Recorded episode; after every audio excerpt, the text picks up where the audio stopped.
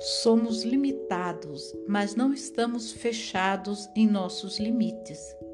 Trata-se de abrir o nosso ego, de abrir o nosso pequeno eu para a presença do Eu Sou, que é livre em mim, que é também o Eu Sou do amor. Deixar existir em nós aquele que ama.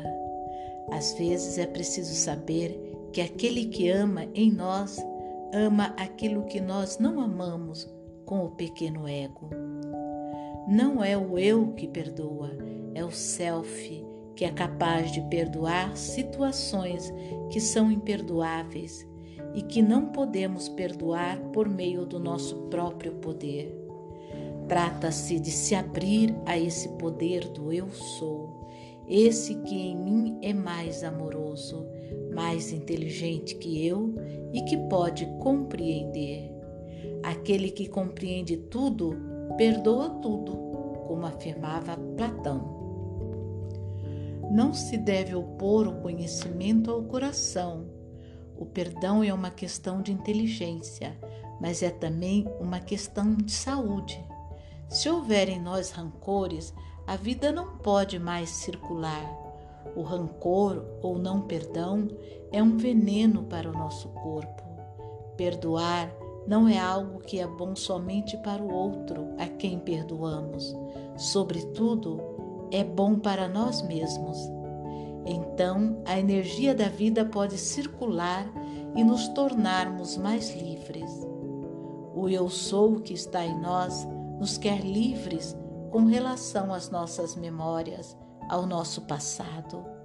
O Eu Sou que está em nós nos quer capazes de amar até mesmo aquilo que não nos agrada. Trata-se de transformar certas situações e fazer delas uma ocasião de transcendência, de ultrapassar a nós mesmos, porque nos realizamos e nos completamos ao nos ultrapassarmos.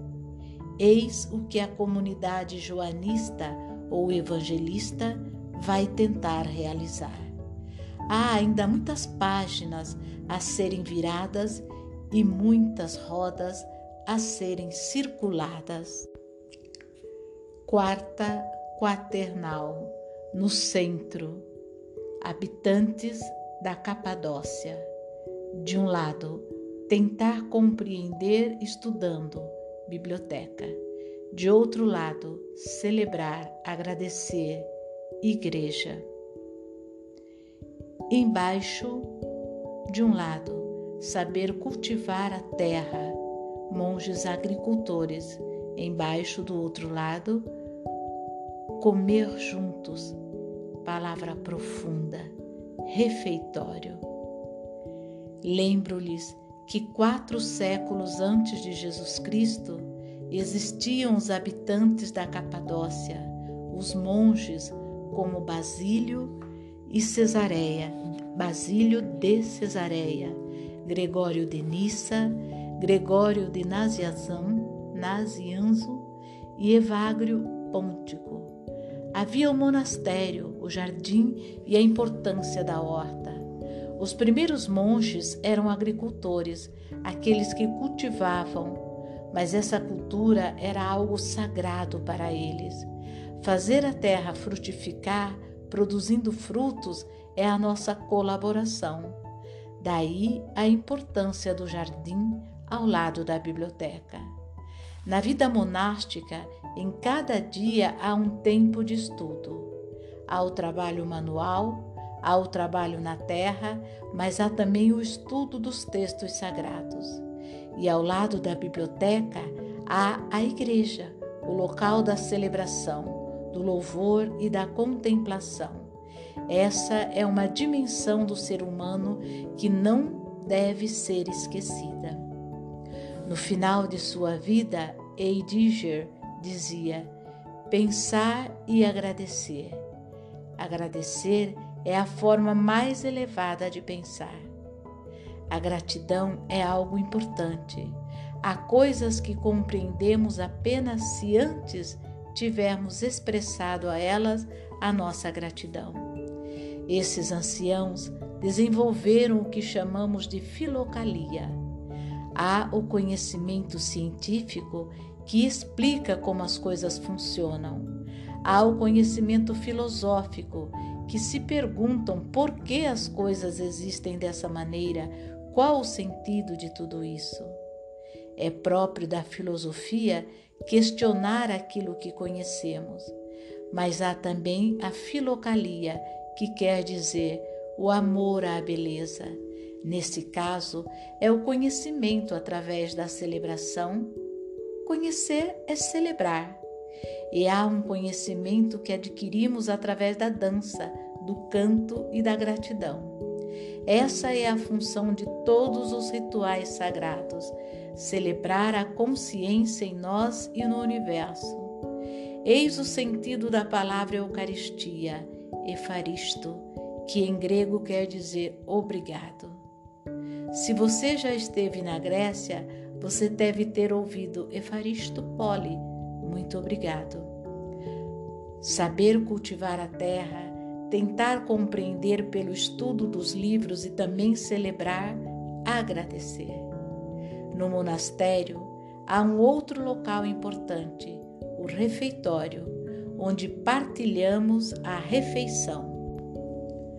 Neste espaço partilha-se partilha também a palavra, mas não qualquer tipo de palavra.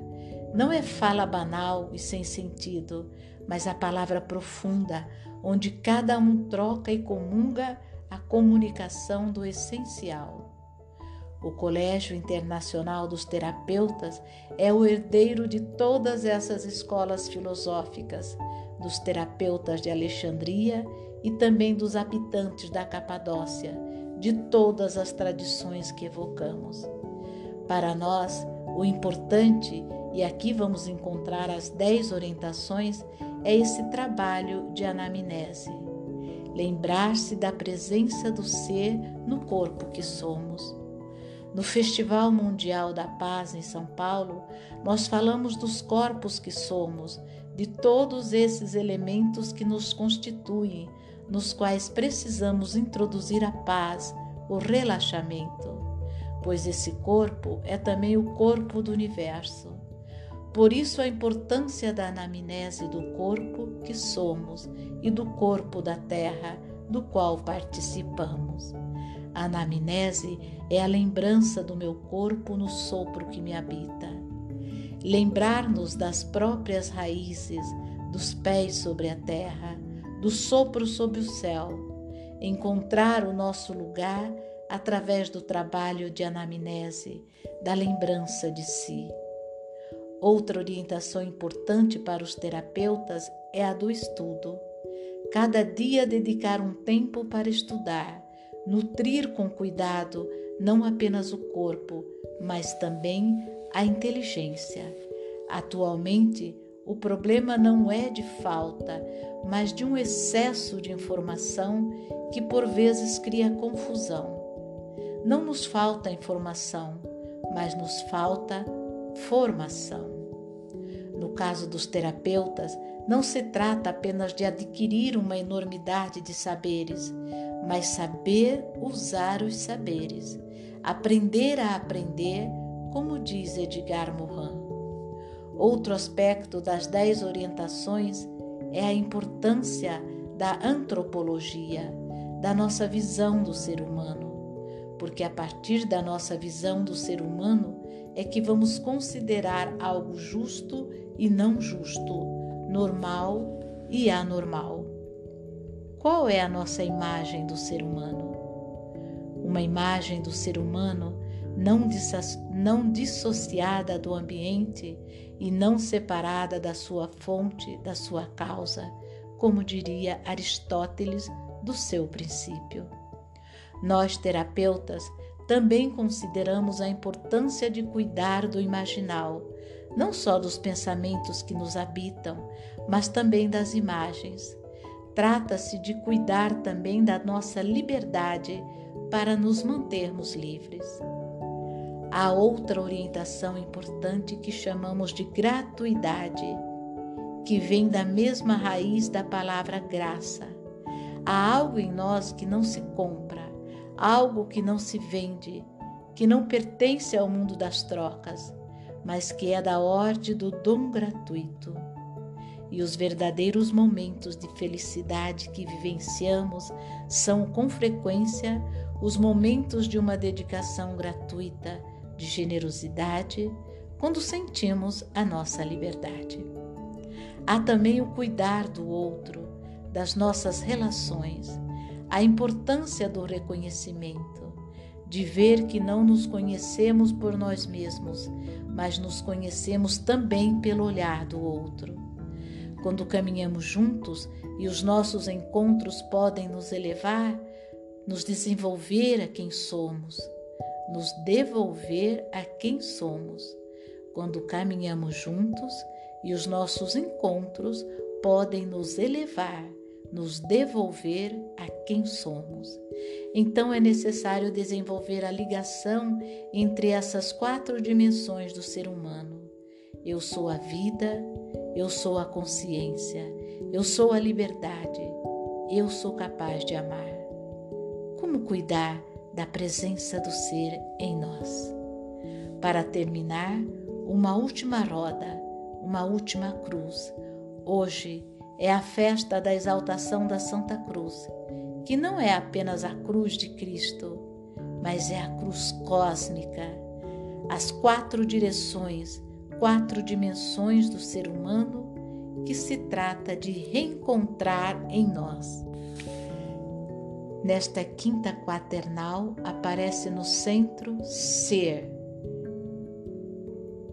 Do lado superior, seja consciente, seja livre. Do lado inferior, seja vivente, seja amoroso. Tem sempre as setinhas indicando que há um círculo do seja consciente para o seja livre, do seja livre para o seja amoroso e do seja amoroso para o seja vivente e continua de novo, seja consciente, livre, amoroso, vivente. Não há paz em nós se um desses elementos for esquecido. Nenhum pode ser esquecido. Se formos inteligentes sem amor, não há paz. Se amarmos sem inteligência, não há paz. Se a inteligência e o amor não nos tornarem mais livres, para que serve isso? E se a inteligência, o amor, a liberdade não encarnarem em nossa vida, não nos tornarem mais vivos até o momento da morte, para que serve tudo isso? É por isso que a grande palavra do vivente em nós, essa palavra do ser que podamos que podemos resumir com quatro palavras ou talvez em uma, ser, a palavra criadora que está no começo de tudo. É o que eu chamo de tetrálogo. O decálogo é longo demais, sempre esquecemos alguma coisa, mas o tetrálogo não pode ser esquecido. Seja vivente, seja consciente, seja livre e seja amoroso. Seja um com tudo o que é. Esse é o nosso programa escutar a palavra do ser em nós que nos diz: seja. Ser vivente, cada vez mais vivente. Eu sou, eu serei. É importante a tradução do nome divino. Não é simplesmente eu sou, mas é também um vir a ser. É necessária toda uma vida para se aprender a viver, para se tornar vivente. Seja consciente, Torne-se consciente, torne-se inteligente. Inteligere significa ler no real. Não quer dizer acumular diplomas, mas se tornar cada vez mais atento aos acontecimentos, desenvolver o discernimento em nós, tornar-se cada vez mais consciente. É necessária toda uma vida para se tornar consciente. Seja livre o que implica também longo caminho, sair das nossas identificações, dos julgamentos que os outros colocaram sobre nós. Vamos nos tornar livres com relação às nossas memórias. É preciso toda uma vida para experimentar essa liberdade. E da mesma maneira, é necessária toda uma vida para se tornar amoroso. Não sabemos amar, não sabemos ser um com tudo aquilo que é.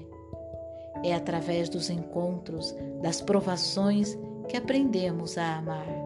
Seja vivente, seja consciente, seja livre, seja um com tudo que é.